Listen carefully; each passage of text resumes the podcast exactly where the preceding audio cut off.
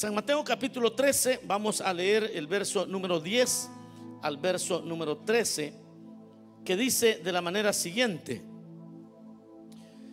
Entonces acercándose los discípulos, le dijeron, ¿por qué les hablas por parábolas? Él respondiendo les dijo, porque a vosotros os es dado saber los misterios del reino de los cielos, mas a ellos no les es dado. Porque a cualquiera que tiene, se le dará. Y tendrá más. Pero al que no tiene, aún lo que tiene, le será quitado. Por eso les hablo por parábolas. Porque viendo no ven y oyendo no oyen ni entienden. Amén. Ahí dejamos la lectura. Oremos al Señor para que Él nos hable. Señor, gracias te damos en esta hora porque nos permite, Señor, abrir tu palabra. Nos permites acercarnos, Señor, con la confianza que en ella tenemos vida eterna. Ahora, Señor, te pedimos que traigas salvación, que traigas firmeza a los corazones, a los que se han debilitado, Señor, fortalecelos. Envíanos tu verdad, deja que ella nos guíe para acercarnos más a ti, Señor, parecernos más a ti. Te lo pedimos en el nombre poderoso de Jesús, por quien te damos gracias, Señor. Amén y amén. Tenga la bondad de sentarse.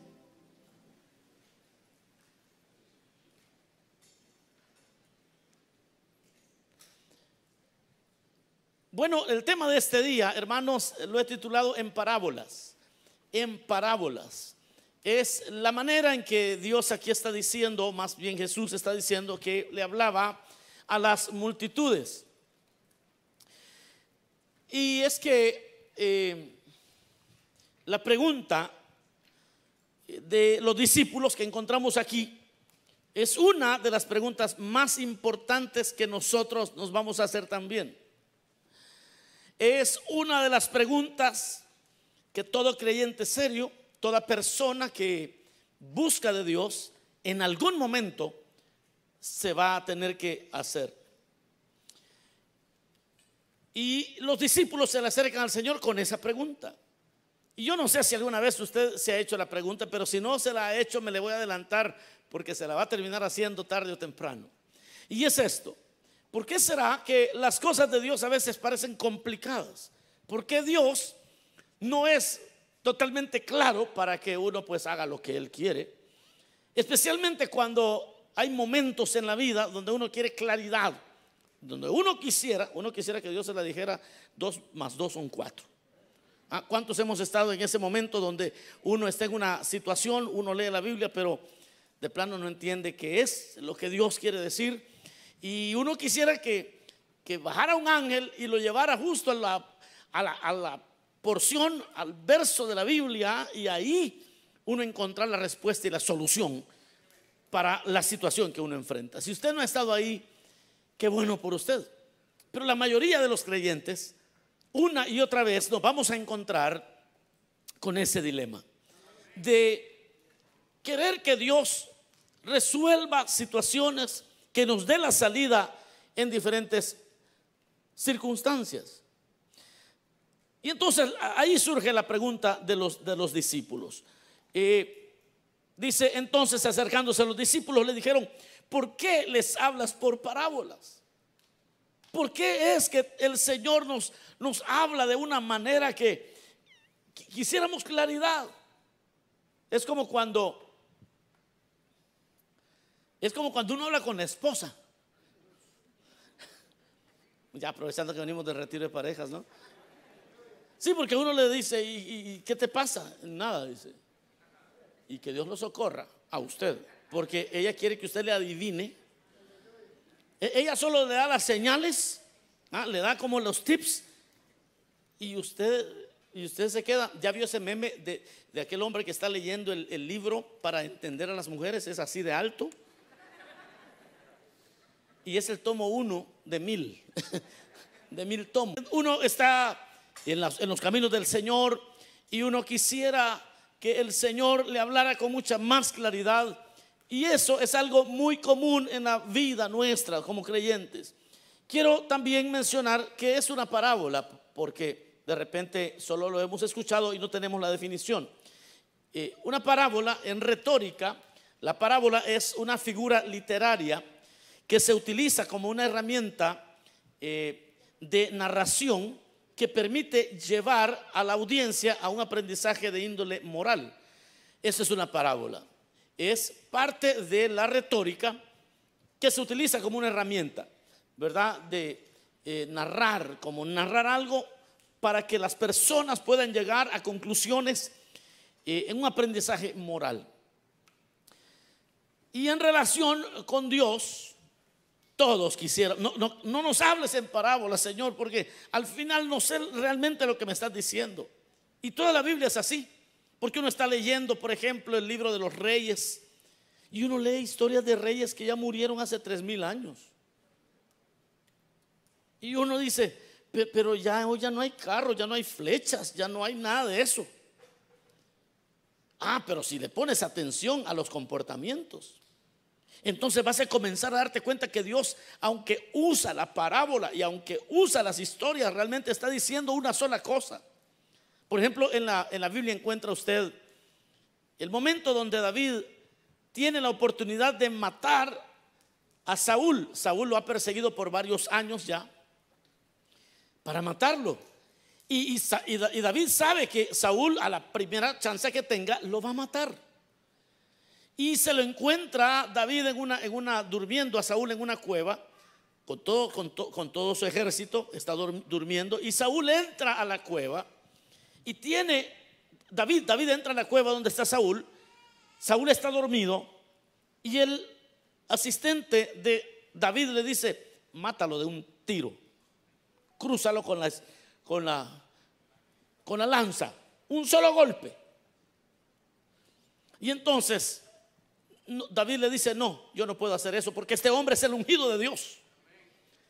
Tomó la lanza de Saúl, le cortó una parte al manto de Saúl, se alejó a una buena distancia y gritó, Saúl, mira, te tuve en mis manos, no te hice daño.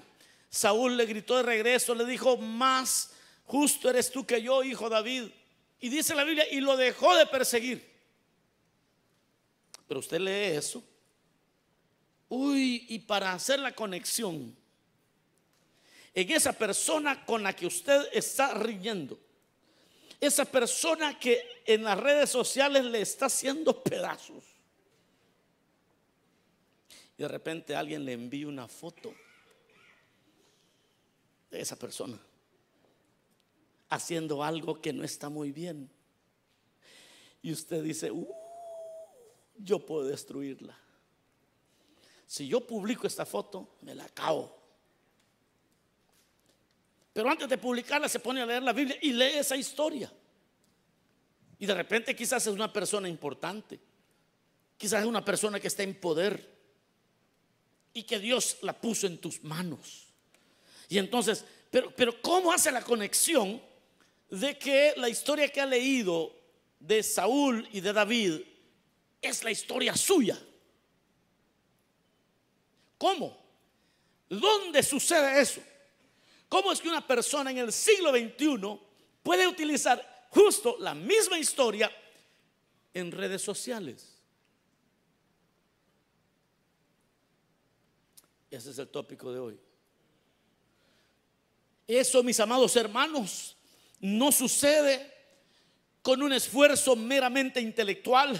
Tiene que existir una determinación de la persona de decir, Señor, eh, eh, dime, háblame claramente qué es lo que quieres de mí. Y, y usted va a encontrar que Dios le va a decir, mira, es cierto, tú puedes destruir la vida de esa persona y vas a publicar esa fotografía que tienes en la mano, pero la vas a destruir, pero esa persona se va a vengar luego de ti y esto no va a terminar y la va a agarrar contra tus hijos y va esto es una guerra que no tiene fin y se van a hacer mucho daño y no va a parar. Pero mira lo que dice ahí, que cuando Saúl le dijo, más justo eres tú que yo, dice la Biblia que ahí paró de perseguirlo. ¡Wow! En parábolas. Y usted tiene la foto y todavía se le envía a su detractor, a su detractora. Mira lo que tengo aquí. Pero jamás saldrá a luz.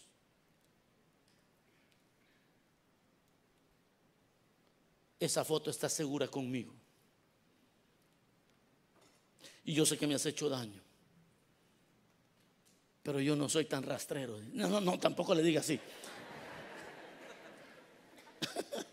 sí, porque entonces casi se oye como que quiere pelear, ¿verdad? Pero e, eso no lo voy a hacer. Mire, usted hace eso y quizás esa persona hasta ahí y nunca más le siga molestando. Uy, pero uno con, un, con, con una foto, con un arma de ese calibre, hermano.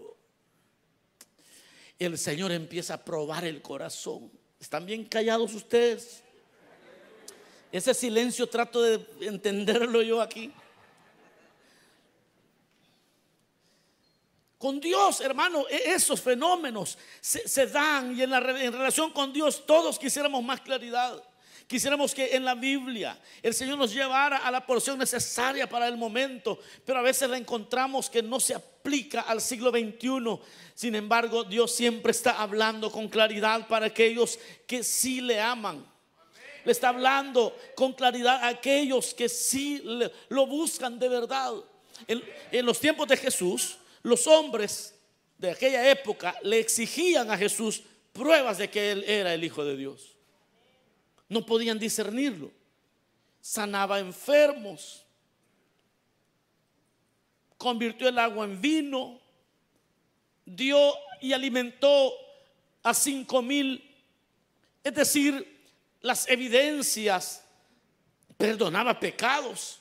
Las evidencias estaban, pero a la luz del día.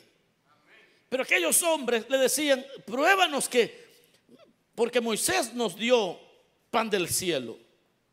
Pruébanos tú que eras, que eres tú el Hijo de Dios. Y no lo podían discernir y entonces el Señor decía, no, no le voy a dar prueba. Es trabajo de ustedes discernir quién soy yo, le dijo. Eso se pone difícil a veces, se pone difícil. No sé cuántos me están siguiendo en esto. Se pone difícil, pero hay que discernir lo que Dios está hablando. Ahora, aquí entramos en algo y es que el problema de entender lo que Dios está hablando, mis amados, el problema radica en que sin relación Dios no nos entrega absolutamente nada. Si no existe, Dios es muy celoso con su revelación. Si no hay una relación íntima con Él, si no existe una relación legítima con Dios, Dios no le habla a uno. Eso no va a suceder. Hasta que usted es limpio de corazón. Hasta que usted dice, no, yo voy a honrar al Señor. Y que, que pase lo que tenga que pasar, voy a honrar al Señor. Hasta entonces Dios empieza a hablar. Yo recuerdo una hermana hace unos años que ella comenzó a venir a la iglesia porque quería que su esposo eh, ella había maltratado mucho a su esposo. Y el esposo se había ido de casa. Y entonces se dio cuenta que el esposo estaba viniendo a la iglesia. Ya se vino a meter a la iglesia. Y entonces me dijo, pastor, hable con mi esposa que vuelva conmigo, me dijo. Porque yo ya estoy aquí en la iglesia. Y yo le digo, ¿y qué si él no vuelve? Ah, le dije yo, pero sigue congregándose, le dije. Pero al mes me dijo, no, yo no puedo estar aquí toda la vida. Me dijo, ¿va a volver o no va a volver? Es decir, vea esto, a esa persona, esa persona podía ir a retiro de pareja, podía oír predicación día y noche y Dios no le iba a decir una sola palabra. Porque Dios no entra en esas relaciones. Ah, ya, ya, me están oyendo. Dios no entra en relaciones. Es que Dios no es un juguetito de personas caprichositas. Ah, ya me van oyendo. Póngase, póngase listo ahora usted, por favor. El Señor sin relación no te dice nada. No, yo vengo aquí para que el Señor componga a mis hijos, pastor. de repente ni los compone a ellos. Y usted se va a frustrar mucho. Porque no es eso el deseo de Dios. El deseo de Dios es una relación íntima con el ser humano. Él quiere, quiere darse a conocer y que tú le conozcas íntimamente. Ese es el deseo de Dios. Veámoslo desde una perspectiva muy humana. Este hermano, no sé si está aquí, ni recuerdo en cuál culto está. Si está aquí y usted lo ubica, hágase como que no lo conoce. Me dijo, me dijo, hermano, dígame qué hacer. Él no está casado, dice, pero la persona, ya tienen un niño, dice, la persona con la que vivo me está forzando para que me case con ella. Pero ella no es que me ame, me dice, es que ella lo que quiere es que le arregle su, situación migratoria. Y me dice que le, arregle los papeles y, y, entonces me dice, yo siento que eh, no debería de uno casarse así, me dice, yo siento que no me quiere, pero él lo tiene muy claro. Obviamente me explicó con lujo de detalles la situación y él está convencido de que pues ella no lo quiere, así, no lo quiere. Pero ella está urgida de que casémonos. Pero, ¿y por qué le dice él? Porque me ama. Porque quiero que me ayudes. ¿Me vas a ayudar o no? Le dice. Así dice que le dijo la última vez. Y creo que así lo tuvo para el retiro de parejas. Que ella iba al retiro de parejas si se casaba. Entonces, pero, pero él estaba asustado y me llamó y me dijo, pastor, dígame qué hacer. Yo le dije, ¿tú ya sabes qué hacer? Tú ya sabes exactamente qué hacer. Tú sabes que, que, no debes de casarte. Tú sabes que eso no va. Lo que tienes miedo es tomar decisiones de adulto, le dije. Eso es, tienes miedo de tomar decisiones de hombrecito.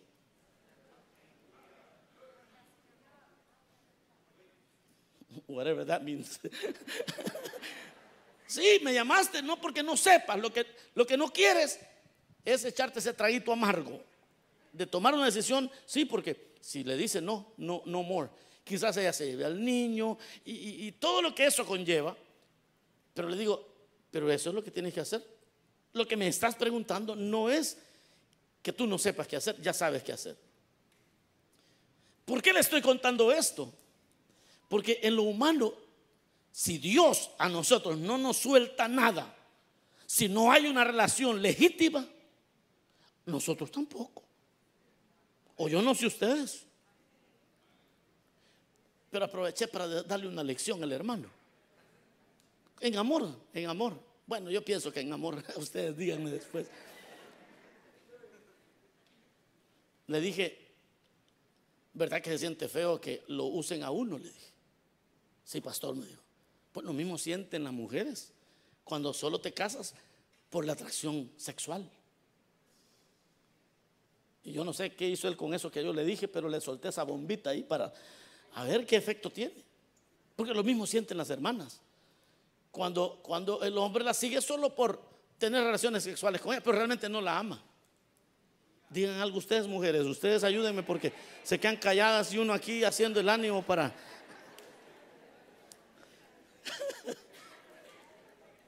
Entonces Dios nos hizo a nosotros a semejanza. Somos idénticos a Él. Moralmente somos idénticos. Por lo tanto, cada vez que nosotros nos acercamos a decirle, Señor, dame esto y dame lo otro, ayúdame en esto y ayúdame, en Él se nos queda viendo. Te veo interesado. Te te veo interesada. Y entonces vamos a la vigilia, no, a la vigilia no, vamos a casa de oración, no, esas cosas no me gustan, pero, pero, pero Señor, ayúdame en esto, ayúdame en lo otro. Y es una pedidera, hermano. Y entonces, entonces Dios nos suelta. Vea lo que dice el Salmo 100, no, el Salmo 15. El Salmo 15 del verso 1 al verso 2 dice lo siguiente. Jehová ¿Quién habitará en tu tabernáculo?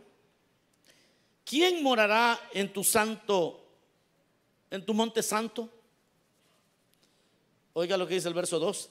el que anda en integridad y hace justicia y habla verdad en su corazón. Es decir, hace la pregunta y él mismo responde, ¿quién va a poder llegar a lo íntimo tuyo? ¿Quién va a llegar hasta tu tabernáculo? Tu tabernáculo es a lo más íntimo. ¿Quién es el que va a llegar ahí? ¿Quién morará en tu monte santo? El que anda en integridad y hace justicia, el que habla verdad en su corazón. A ese tú vas a recibir en tu tabernáculo y le vas a revelar todo lo que necesite y le vas a hablar y le vas a ayudar. Aleluya. Al resto, al resto le va, le va a hablar en parábolas. El Señor al resto le va a hablar en parábolas. A los interesados les habla en parábolas. A los que no se definen en parábolas. Y a los discípulos, porque los discípulos le preguntaron al Señor, Señor, ¿y por qué a ellos les hablas en parábolas? Es que ellos son interesados. ¿Se recuerda cuando Él multiplicó los panes y los peces? Y el siguiente día estaba la multitud, vamos, todos esperando más panes y peces. Y el Señor les dijo, mucha, así no es la cosa. Y, y los reprendió. Los reprendió a todos.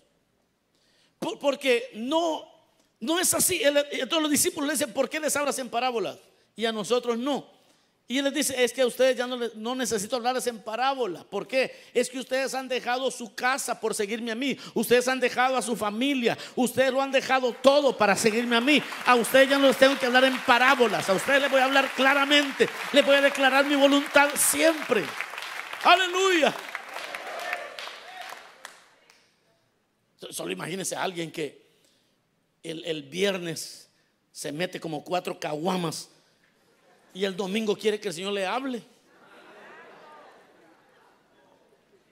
solo pensemos. no, porque sin, por amor al Señor no ha renunciado a aquellas cosas que de todas maneras le destruyen. Aquellas cosas que el pecado causa en las personas. Si no ha renunciado a eso, eh, Dios dice, no, no le puedo hablar, no puedo, no puedo darle todo lo que yo tengo preparado para esta persona, no puedo. Por eso dice, ¿quién va a habitar en tu monte santo? Solamente el que tiene el limpio de manos, el de corazón puro, dice más adelante.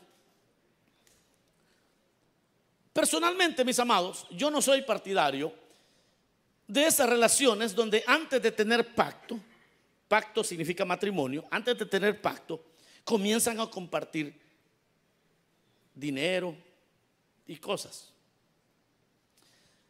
Y eso últimamente está pasando aquí en la iglesia, así que voy a aprovechar para... Sí, hace unos días, hoy, hoy viene con todas las historias de aquí, hermano, así que sí. Si usted conoce las personas, diga que no, no los conoce, hágase como que no los conoce.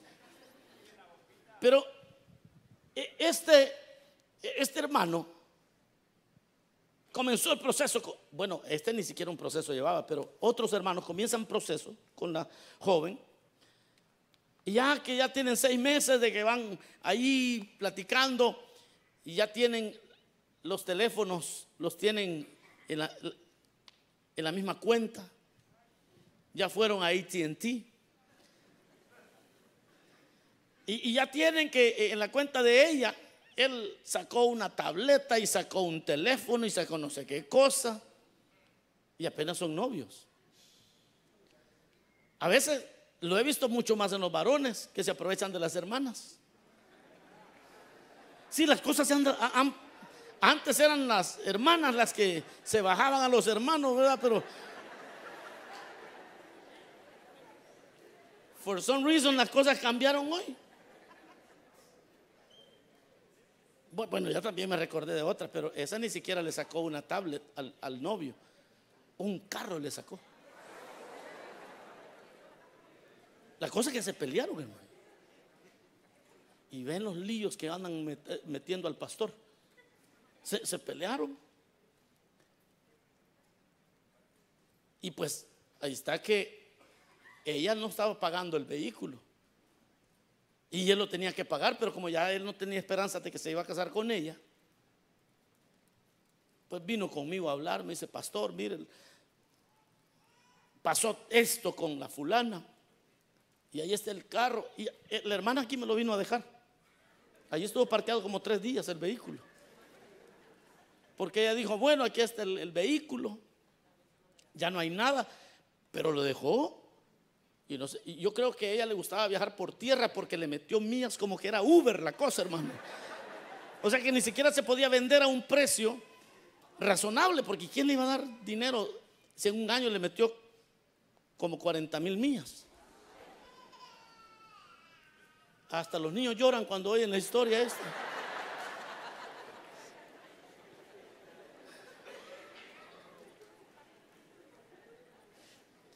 Pero si todos conociéramos que Dios habla en parábolas y que Dios con quien no tiene pacto no le suelta nada. Con quien no tiene pacto no le da dones espirituales. Al, quien no tiene pacto no le da el bautismo del Espíritu Santo. No sé si me está oyendo ya. Al que no tiene pacto no le puede revelar palabras, no le puede dar más. Tiene que haber pacto con él. Aleluya. Tiene que haber nacimiento. Cuando usted se entrega a Cristo, en ese momento y usted está siendo honesto con el Señor, le dice, Señor, limpia mis pecados, me arrepiento. Esa persona ha entrado en pacto con Dios. Dios le va a empezar a hablar todos los días. Dios le va a empezar a guiar la vida. Dios va a comenzar a hablarle, ya no en parábolas. Vas a empezar a entender la Biblia, vas a empezar a comprender las historias de la Biblia y vas a darte cuenta que Dios te está hablando. Cuando se convirtió Nicky Cruz allá en los años 70, cuando se convirtió este expandillero, llega al, Señor y, empieza a leer la Biblia. Él pensaba que la Biblia se trataba solo de él. E, eso es lo que sucede. Antes la leía y no entendía nada, pero cuando entró en pacto con Dios, ya no le habló en parábolas, empezó a entender todo lo que la Biblia decía. Él decía, Dios a mí me está hablando, a mí me está hablando, a mí me está hablando.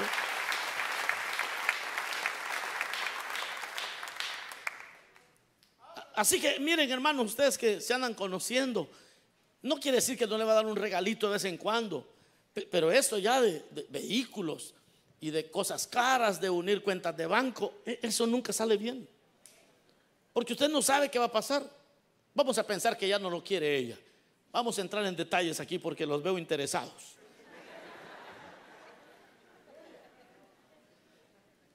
Le gustaría casarse con alguien porque ni modo para para no perder el vehículo que le regalé. Hoy ni modo me tengo que casar.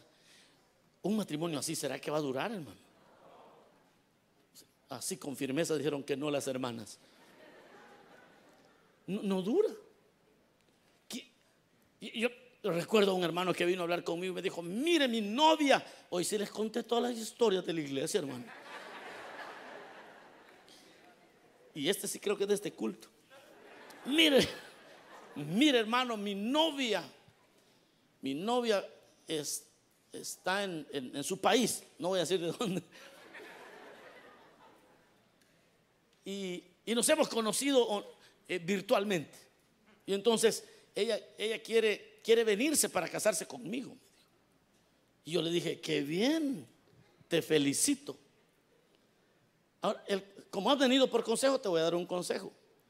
Está chévere que se venga. Una cosa si no puedes hacer, no le puedes enviar dinero para que se venga. Se me quedó viendo. Yo creo que ya se lo había enviado. Sí, por la cara que puso, porque es que la cara que las personas ponen cuando ya metieron las extremidades es otra. Sí, quizás si yo, si él no le hubiera mandado el dinero, hubiera visto así, ah, gracias, hermano. Pero cuando yo le dije, lo que no puedes hacer es enviarle dinero para que se venga. ¿Cómo, cómo, cómo? Me dice. Sí, porque nunca sabrás si te amó de verdad. Jamás lo sabrás. O sencillamente quería llegar a los Estados Unidos. Y nunca lo vas a saber. Pero si tú no le ayudas y le dices, aquí te voy a esperar que Dios, y voy a orar por ti. Y, ella logra financiar su viaje y logra llegar, puede, puede ir bien la cosa. Porque ella está demostrando que sí te quiere. Bueno, no creo que me haya hecho caso el hermano porque yo creo que la inversión ya la había hecho. Pero a esas parejas así yo lo más que le doy unos cinco años. Ya cuando ya ella ha aprendido inglés, la que viene pues aprende inglés, se va. y él nunca sabrá si lo quiso o no. Por eso yo no soy partidario de esas relaciones. Porque no es así la relación con Dios. Con el Señor, el Señor hablando le dice, porque a vosotros os es dado, dice el verso 11, él respondiendo les dijo, porque a vosotros os es dado saber los misterios del reino de los cielos, mas a ellos no les es dado, porque, y aquí viene lo, lo más duro de esta porción, porque a cualquiera que tiene, se le dará y tendrá más. Pero el que no tiene, aún lo que tiene, le será quitado. Vea qué tremendo. Dios dice, al que tiene, se le dará más y va, a tener mucho más. Al que tiene. Porque Dios lo único que pide de nosotros es una fe al tamaño de un grano de mostaza, pequeñito, pero si por lo menos podemos decir yo creo en el Señor, eso con eso dice el Señor se le va a dar más y Dios te va a ir dando más y Dios va a ir hablándote más y Dios va a ir dando más y más. Pero el que ni siquiera tiene eso poquito, entonces lo que piensa que tiene se le será quitado, dice. Se recuerda la historia de José cuando José, el, padrastro de Jesús, yo se la he contado muchas veces, cuando María llega, porque a María se le aparece un ángel, le da un saludo, le dice, bienaventurada entre las mujeres, ha sido escogida para ser la madre terrenal del Hijo de Dios. ¿Ah? Y entonces aquella jovencita, virgen, llega donde su novio prometido, ya se iban a casar, y le dice, mira, se me apareció un ángel, cualquier novia que le llegue con esa historia a usted, usted I'm sorry. Eso solo pasó una vez en la vida, así que no. Pero para José eso fue así como cualquiera de nosotros hubiese reaccionado se sintió defraudado, traicionado, porque ella le dice, estoy embarazada. Y José le dice, pero ¿y cómo? es que un ángel se me, se me apareció, pero dice la Biblia que José, porque no quería injuriarla, porque no quería avergonzarla, aunque estaba herido, diga conmigo, estaba herido. Aunque estaba llorando, aunque por dentro se estaba muriendo, no quiso injuriar a su prometida. Y dice la Biblia que aquel hombre, para que nadie se burlara de ella, de noche tomó sus, sus cosas, su ropa y se fue. Yendo en el camino, en la noche, en un sueño, se le aparece un ángel y le dice, mira, José, eso que te dijo María es así, regresa con ella, tómala por esposa y José es impactado por el Señor y regresa, regresa a tomar a, María como esposa, porque las mujeres que no se casaban, saliendo embarazadas, las mataban a pedradas en aquel tiempo. Entonces él llegó a protegerla, a cuidarla, de tal manera que no la apedrearan. Pero vea, vea lo que le estoy enseñando. Que José tenía algo muy pequeñito la idea de José era esta. Yo la amo tanto, me ha traicionado, pero no quiero que la vean mal y mejor me voy para no injuriarla. Mejor me Ese pequeño paso que José dio, vino el Señor y dijo, a este le voy a dar más, a este le voy a enviar un ángel, a este le voy a enviar, le voy a enviar una revelación mayor, a este le voy a dar más, le voy a dar más, porque usted está entendiendo, porque tuvo una actitud, como lo dice el, Salmo 15, de corazón limpio. Y como tuvo esa actitud, Dios le dio más. Mis amados hermanos, yo finalizo. Y digo, cuando entres en pacto con Dios, cuando ya estés en pacto con Dios, entonces Dios va a comenzar a hablar a tu vida. Y Dios te va a hablar a través de dones espirituales. Y, lo va a hacer a través del estudio que tú le tengas de la Biblia. Te va a hablar con las experiencias de la vida. Dios siempre va a estar hablando a tu vida. Y ya no te va a hablar en parábolas. Te va a hablar claramente. Y te va a decir, hijo mío, dice el Señor, esto, esto y esto. Vas a leer la Biblia, la vas a entender con claridad. Vas a tener visitación de Dios vas a tener provisión de Dios, vas a tener dirección de parte de Dios, vas a tener consuelo de parte de Dios. Cuando estás en pacto con Él, ya no más en parábola. Cuando renuncias al pecado y te determinas a honrar al Señor, Dios te va a dar más. Porque al que tiene se le va, dará y tendrá más. Al que tiene se le dará y tendrá más. Al que tiene. Ese poquito. Ese poquito que usted tiene, dice Dios, yo le voy a dar más. Y tendrá más.